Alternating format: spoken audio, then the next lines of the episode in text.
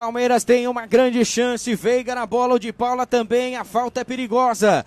Tem jogador na área do São Paulo, o árbitro autoriza. O Patrick olha, vai pra cobrança, mandou direto pro gol!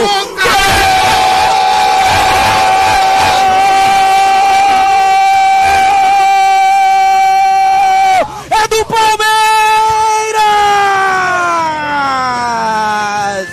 Da favela pro mundo, se é clássico, ele decide! Uma pancada pro gol!